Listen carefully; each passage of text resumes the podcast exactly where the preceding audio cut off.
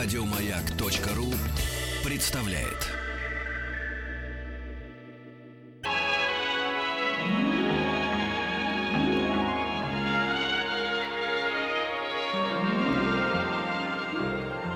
Уральские самоцветы.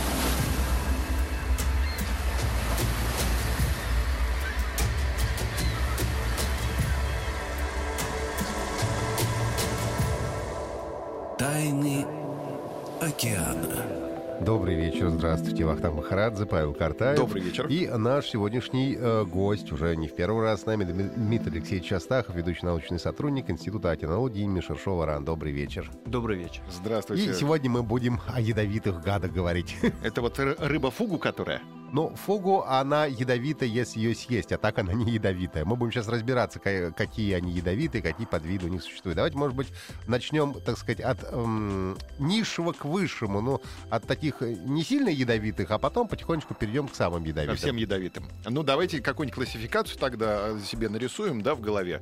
Ядовитые рыбы и две стрелочки, да, влево-вправо. Да. Э, И как, э, что мы подпишем под этими стрелочками? Мы подпишем под этими стрелочками следующее. А, В русском языке ядовитые подразумевает ядовитые все. Это ядовитые в пищевом плане, ядовитые кусающие. По-английски ядовитые кусающие это venomous, а в пищевом отношении poisonous. Поэтому у них как-то немножко легче. Ну вот, понимая эту разницу, мы будем э, идентифицировать одних рыб как наносящих уколы. Это плавниковыми лучами, э, колючими или разнообразными шипами, скаты хвостоколы. А другие рыбы, э, их мы будем рассматривать как ядовитые в пищевом отношении. И много ли их таких и в пищевом отношении ядовитых? Э, ну, э, в пищевом отношении, Ну, мы только Классический. рыбу, рыбу фугу только знаем, да, да? да, да, да, да, да, да. Строго говоря, в пищевом отношении единственной группой рыб является ядовитый, классический. Это являются рыбы э, отряда Тетодонтиформис, челюстные. Туда относятся четырехзубые, двузубые рыбы, спинороги, кузовки и так далее. Э, ядовитым является семейство тетодонтиды. Оно включает 199 видов и множество родов. Но даже среди этого семейства очень большие вариации. То есть далеко не все представители этой группы сильно ядовиты. И распределение яда тоже разнообразно.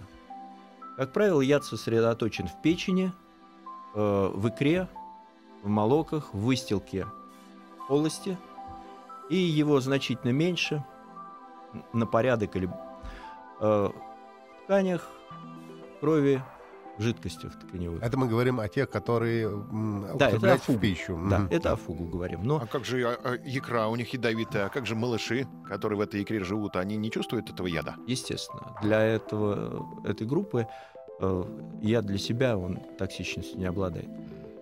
А, Значит, очень интересно, этот э, яд издревле был известен в Японии, где, тем не менее, м, этих рыб ценили как э, пищевой очень интересный объект и ели. Но исторически э, японцы сумели организовать таким образом приготовление этих рыб, что яд инактивировался, его активность снижалась. На самом деле, э, точный химический состав ядов был двумя лабораториями исследован э, в 63-64 годах, когда была получена его стереоструктура, полная формула. Стереоструктурой был понят механизм последующим воздействию этой яда. Этот яд блокирует натриевые канальцы на мембране и э, ухудшает или блокирует нервное проведение. Мгм. В результате возникает э, блокада э, нервная, нервно-мышечная, которая потом переходит э, в, серде- э, в нарушение работы сердца, мышц и так далее. Ну а Человек- как японцы еще издревле к тому же научились э, правильно готовить? Потому что говорят, что если неправильно же ты приготовишь рыбу фугу, тут же умереть можно. Да. Понимаете, э, с точки зрения современных знаний не, э, нет э, никакой сложности понимании, как инактивировать этот яд, зная его формулу. Дело в том, что этот яд, э, этот токсин, этот токсин, сейчас и в Японии уже с конца 60-х, в Европе, Америке он получается э, совсем не для того, что не для гастрономических целей. В силу вот этих уникальных его свойств сейчас в последнее время американцы тестируют активно, до этого в Европе и раньше всего в Японии на предмет э, фармацевтического использования этого. Но лекарства делают из него какие-то. Да, но так как он очень активен, то используют чрезвычайно малые его дозы с другими анестетиками для борьбы с болью. И э, с, э, с болью у людей, которые испытывают очень тяжелые страдания. Вот при химиотерапии раковых больных, когда боль длится днями и неделями, сейчас американцы тестируют препараты пролонгированного действия, нужно делать уколы там, пару раз в день э, э, с другими компонентами, когда э, они получили выдающиеся результаты. А он как-то химически сейчас синтезируется или, бы, или из рыб фугу добывают? Нет, его добывают по-прежнему из, из фугу. Его синтезировали, синтез очень дорог. Его научились э, получать генно-инженерно, внедрением гена э, из э, э, гена, синтезирующего этот э, токсин от рыб, в геном бактерий. Но представьте, что такое получение культуры таких бактерий, если эта культура вырвется, не дай бог, куда-нибудь во внешнюю среду из этого фармпредприятия. Это биологическая бомба. Поэтому теоретически это все сделано, а практически по-прежнему получают из рыб. Угу. Но это же сколько рыб надо добывать? Нет, здесь вот э, есть маленький нюанс. Дело в том, что концентрация этого э, токсина у рыб, даже, ну, понимаете, фугу это обобщенный, э, обобщенное э, название э, этих рыб, вот я уже сказал, порядка 200 видов в семействе, далеко не все столь токсичны, некоторые практически не токсичны и там десяток, полтора десятка, два десятка видов хорошо токсичны и в период в основном размножения для того, чтобы э, заняться промышленным получением. Вот. Мы тоже проводили такие работы в Институте океанологии. В 80-е годы была программа, я в ней участвовал, по получению этого яда из рыб.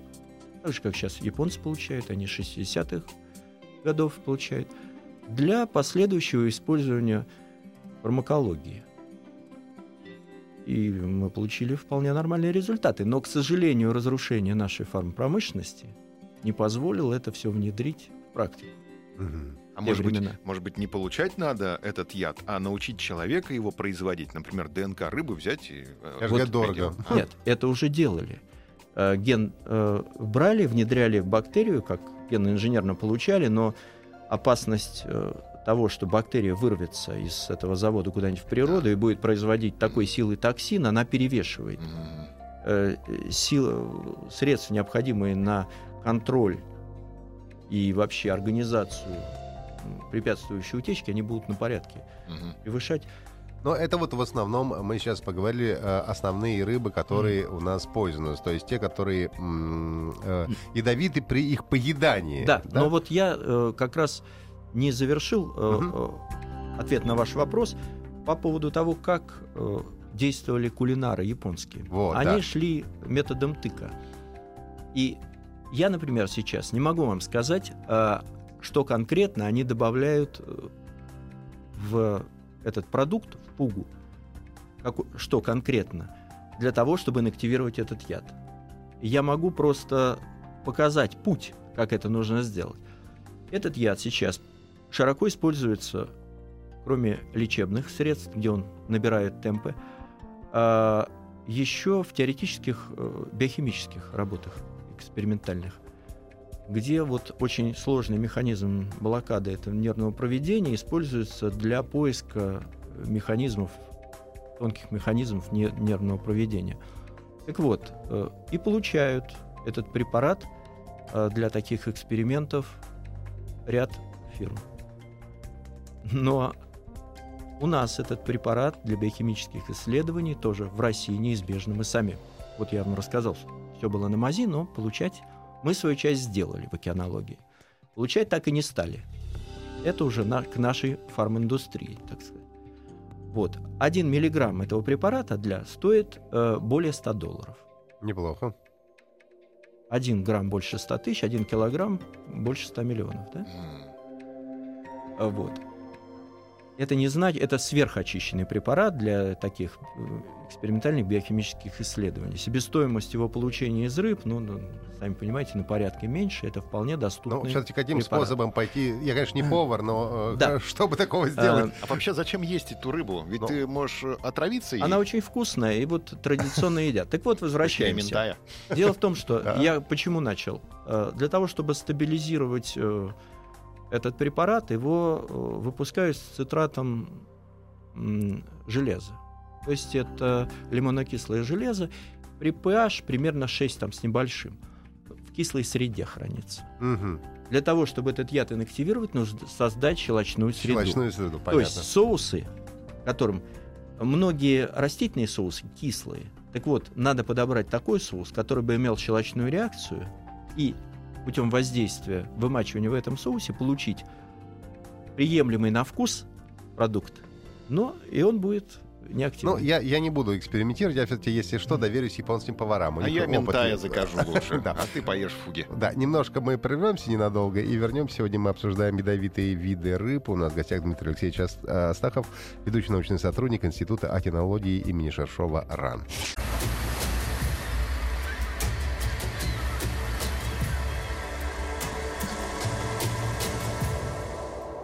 Тайны океана. Добрый вечер. Здравствуйте. Вахтанг Махарадзе, Павел Картаев и э, Дмитрий Алексеевич Астахов, ведущий научный сотрудник Института океанологии имени Шершова РАН. Сегодня мы говорим о ядовитых рыб, видах рыб. И мы выяснили, что два вида ядовитых. Одни, которые ядовиты в пищу, вот как рыба фугу. Ну и вторые, которых э, большинство, те, которые а, либо колятся, э, либо как-то, не знаю, своими шипами нас, э, Мгм. ну, колят, наверное, скорее всего. Да? Что мы выяснили за кадром а, чудеса сервировки, да, рыбы Да. фугу. А вы сами пробовали, Дмитрий Алексеевич? Нет, я сам не пробовал, но я просто видел. Вот.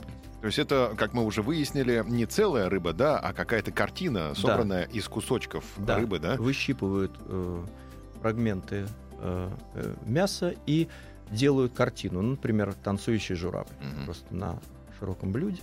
Красивая Очень картина, красиво. Ну, которая говорят, может что стать последней. очень дорого это стоит, да, и не, не у всех лучше пробовать, потому что мало ли кто как готовит. А Мы ж- икру тоже подают ядовитую? И ту, икру тоже обработанную подают ядовитую. Порция определенная повторить нельзя. Мгм. То есть они рассчитывают примерно смертельную дозу, инактивируют, э, вот, но тем не менее, значит, повтор не дают. На всякий случай. На всякий случай.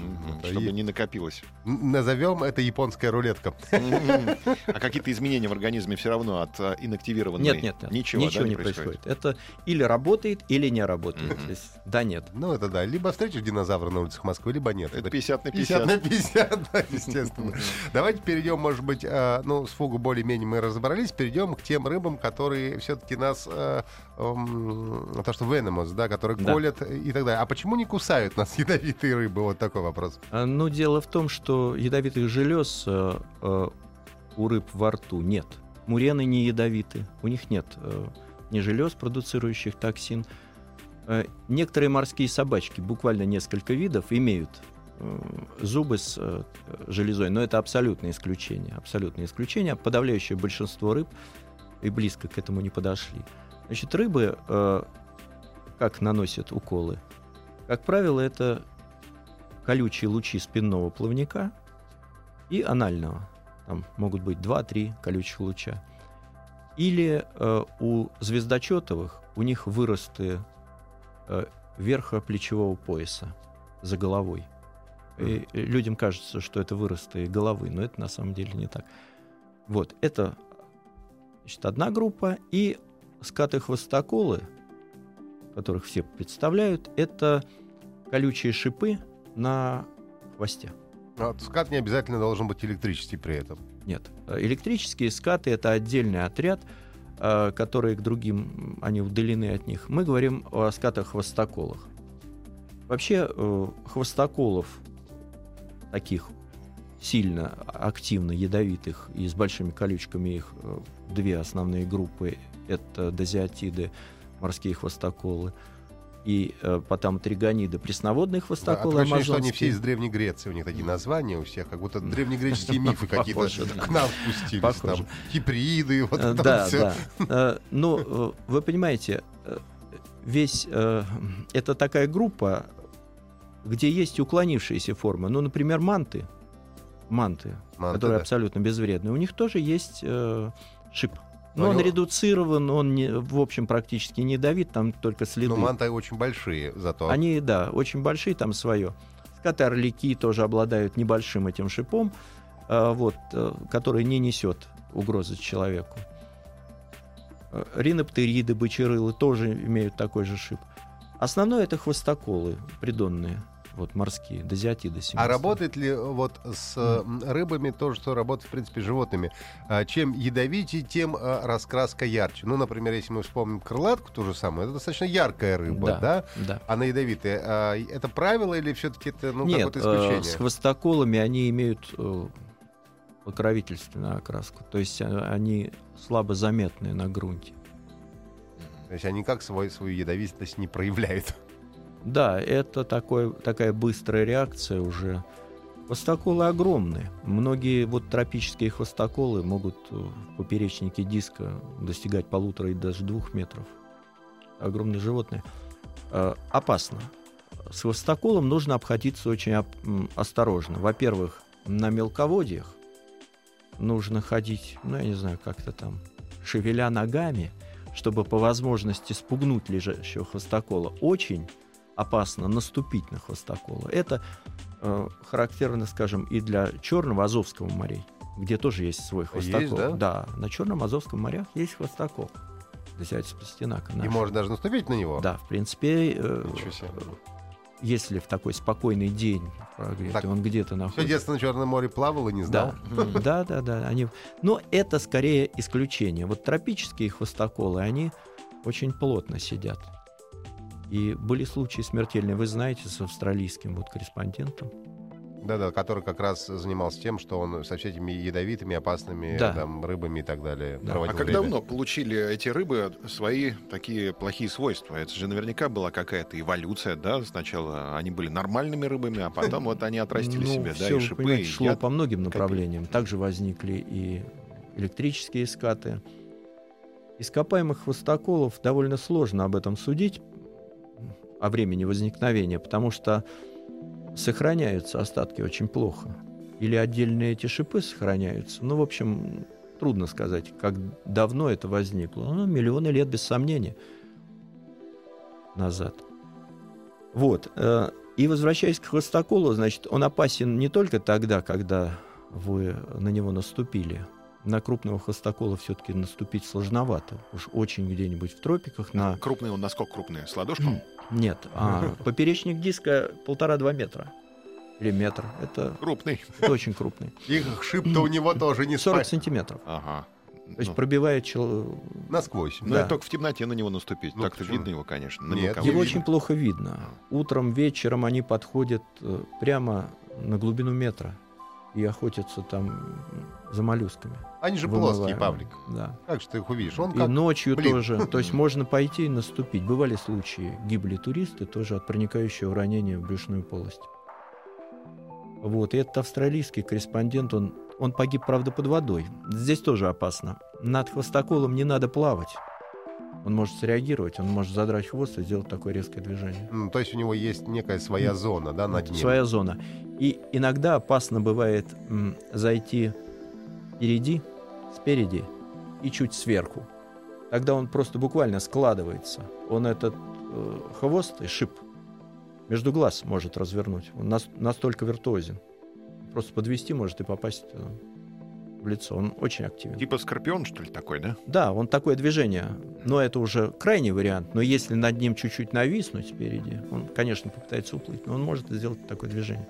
Это животное, которое будет, рыба, которая будет защищаться очень активно. Давайте продолжим сразу после новостей. Да. У нас в гостях Дмитрий Алексеевич Астахов, ведущий научный сотрудник Института океанологии имени Шершова РАН. Говорим о ядовитых видах рыб. Продолжим сразу после новостей, а вы присылайте свои вопросы 5533 со словом «Маяк» — это смс и WhatsApp 8967 103 55 33.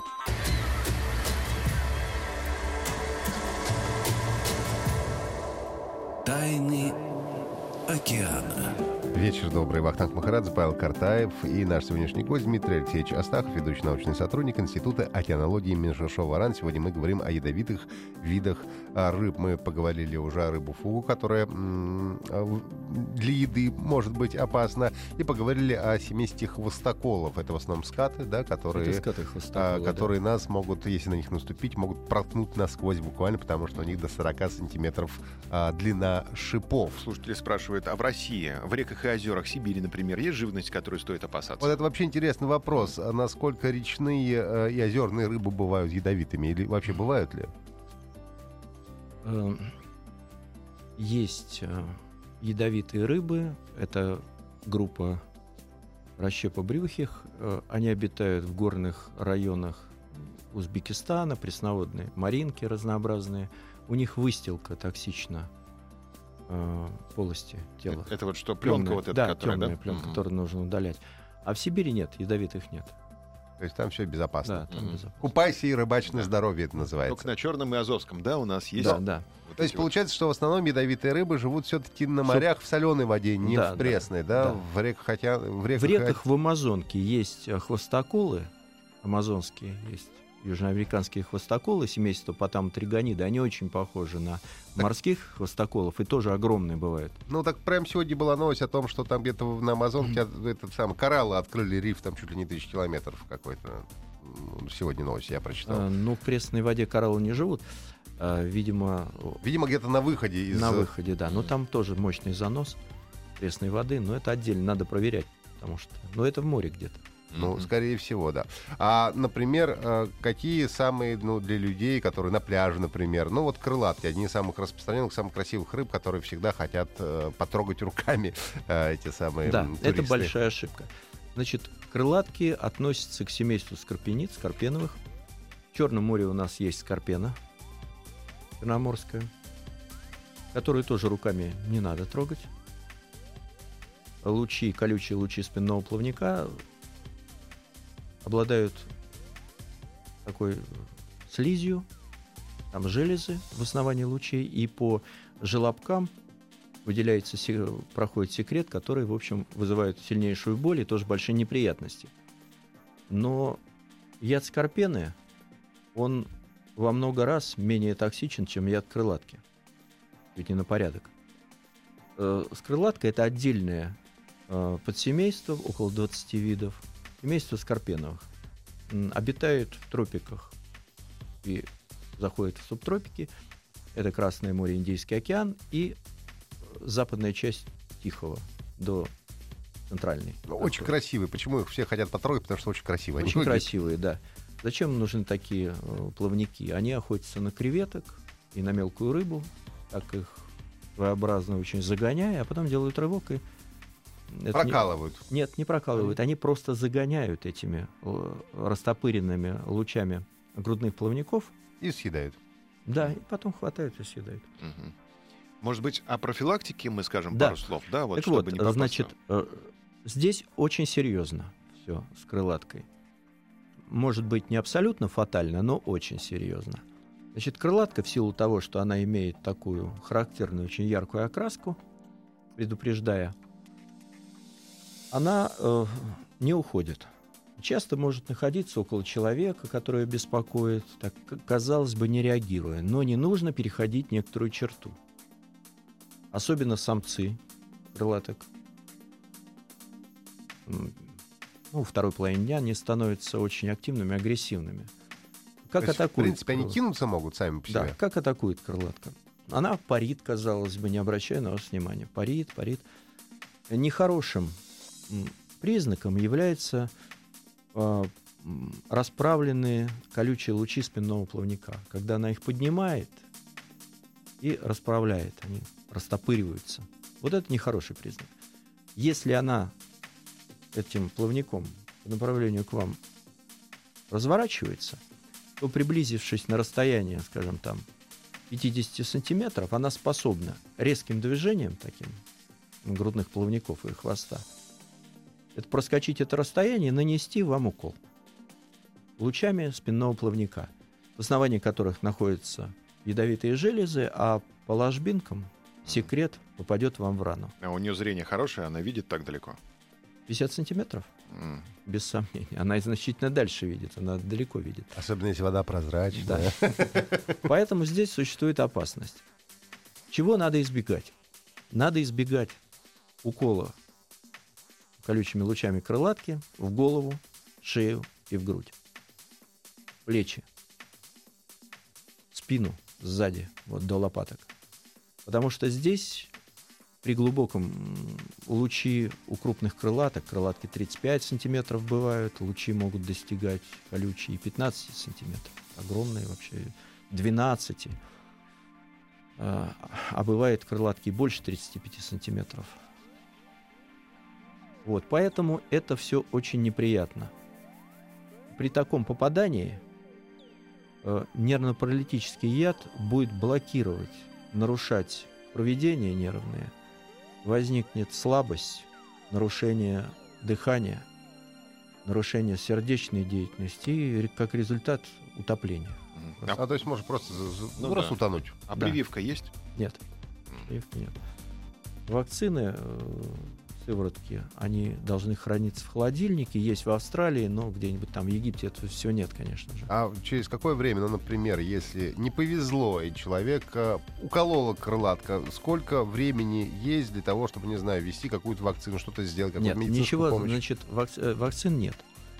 Что нужно делать? Ну, во-первых, человека, ему требуется помощь. Его надо поднять. Поднять куда-то и обеспечить на корабль или на берег, и обеспечить по- поддержку дыхания сердечной деятельности. Ну, фармацевты, медики, они знают, как это делать. Есть целый набор средств для борьбы с угнетением сердечной деятельности. И они будут лечить так же, как Больного. любого другого. А сколько времени есть больного. на, на то, чтобы оказать помощь? А, Ну, знаете, все зависит от того, куда попасть. Я еще раз говорю. Шея, голова, минуты. Просто минуты. Наступает очень быстро. А если руки выставил человек и попал в Руки. руки? Здесь другой вариант. Здесь непосредственно смерти, э, смерть не угрожает человеку. А, Но ситуация будет развиваться так. Возникает сильная боль. Если э, колючий луч зашел глубоко в палец, боль может быть нестерпимой и очень резкой.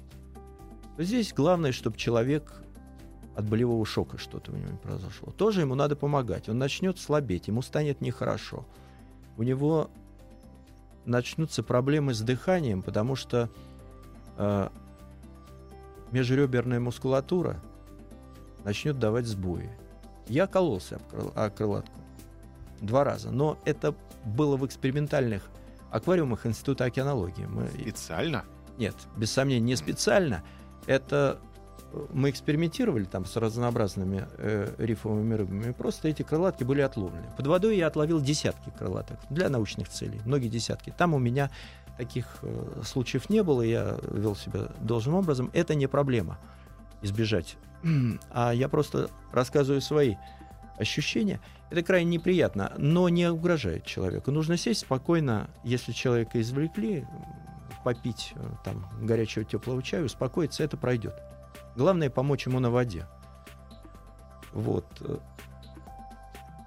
И не надо делать некоторых таких вещей, которые делают, вот, опять же, нам обращался человек абсолютно несчастный, который э, на э, э, Красном море в Египте столкнулся с тем, что он укололся. Ему помогли подняться, и на корабле, желая ему помочь, когда уже было поздно, в общем-то, яд распространился, но прошло уже, по крайней мере, там ряд минут, ему палец окунули в кипяток, считая, что таким образом, значит, инактивируют яд. Свернется белок. Да, но мы имеем такое же белковое строение, как и яд крылатки. Поэтому очевидно, что мы свернемся сначала. Так и произошло. Этот несчастный человек пытался, значит, узнать, что можно сделать, как можно наказать того инструктора э, араба, который, значит, это э, сделал. Посоветовала. Да, потому что человек находился уже в больнице и готовилась ампутация э, двух фаланг. У него. Что и произошло. Ну, мы сказали ему, что, к сожалению, мы можем определить вид рыбы, но вот каким-то образом воздействовать на инструкторов. Поэтому я привожу вот такие примеры, которые фантастические, но это в практике некоторых инструкторов совать палец В горячую воду. уколотого в горячую воду непонятной температуры. И вот такой случай абсолютно достоверный, он Мгм. произошел, и к нам обращались. что лучше этого не делать. Да, мы А, поняли. Ну, Обращайтесь к докторам. А Павлик не поедет на море через ближайшее Не-не-не. время. Опасная у вас профессия, Дмитрий Алексеевич. Да нет, я думаю, что э, и змей ловят в большом количестве, и гадюк, и гюрс, и, и кого угодно. Мы вернемся через несколько минут э, и говорим о ядовитых рыбах сегодня.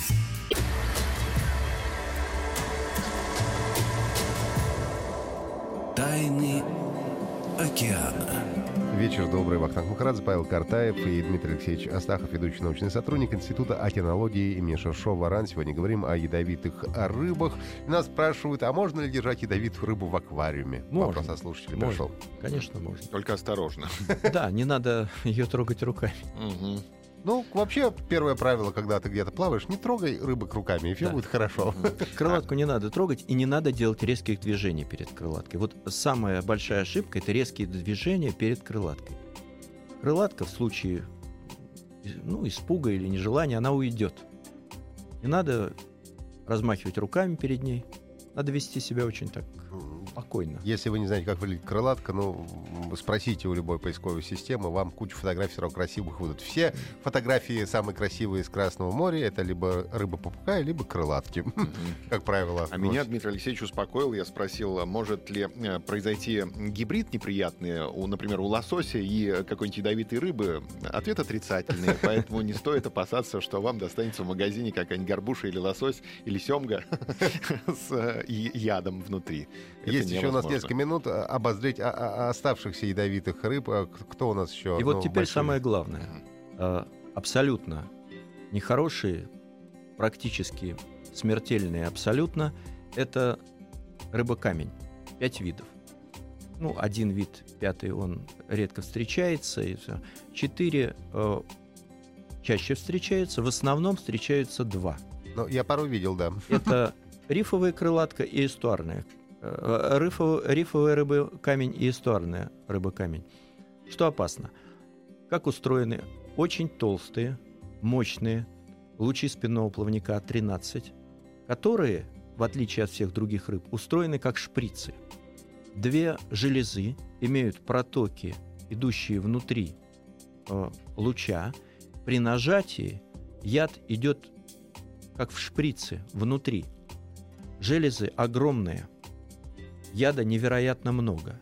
Мало того, что яд примерно в 5-7 раз ядовитее, э, сильнее, чем у крылатки, его очень много. В отличие от яда крылатки, он не только имеет нервно-паралитическое действие, но и гемолитическое. Это какое? разрушает э, кровяные тельца, э, выстилку кровеносных сосудов, приводит э, к таким мощным разливам внутри тела, э, к некрозу тканей и к гангренам. И выжившие э, люди, не умершие, получали гангренозные чудовищные э, явления, которые часто приводили к ампутации конечностей и так далее.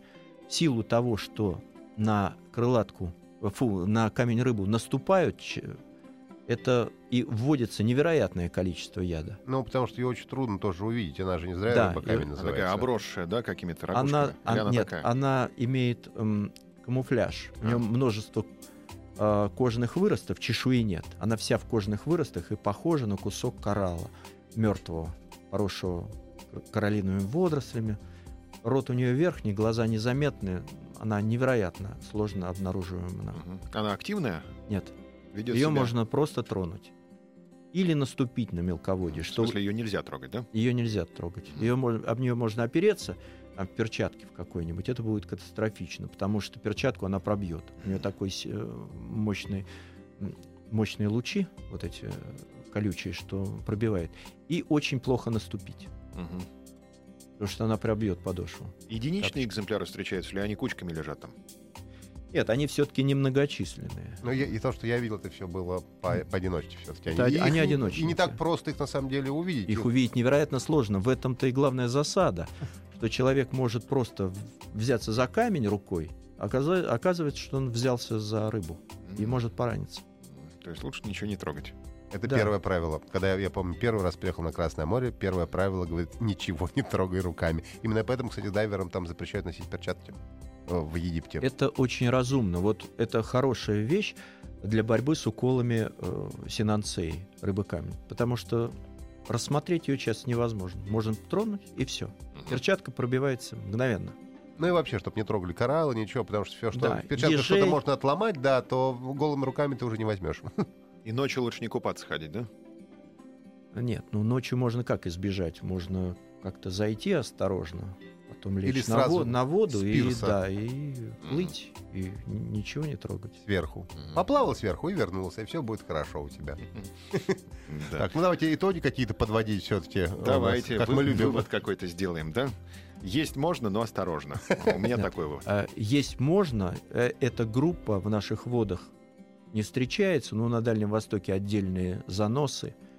Мы с ней не встречаемся в магазинах. Мы не можем ее купить. И в реках, озерах тоже они и в не реках, озерах она не обитает. Мы э, с рыбами, на которых можем наступить и пораниться там рукой, тоже встречаемся крайне редко. На Черном море это несколько видов.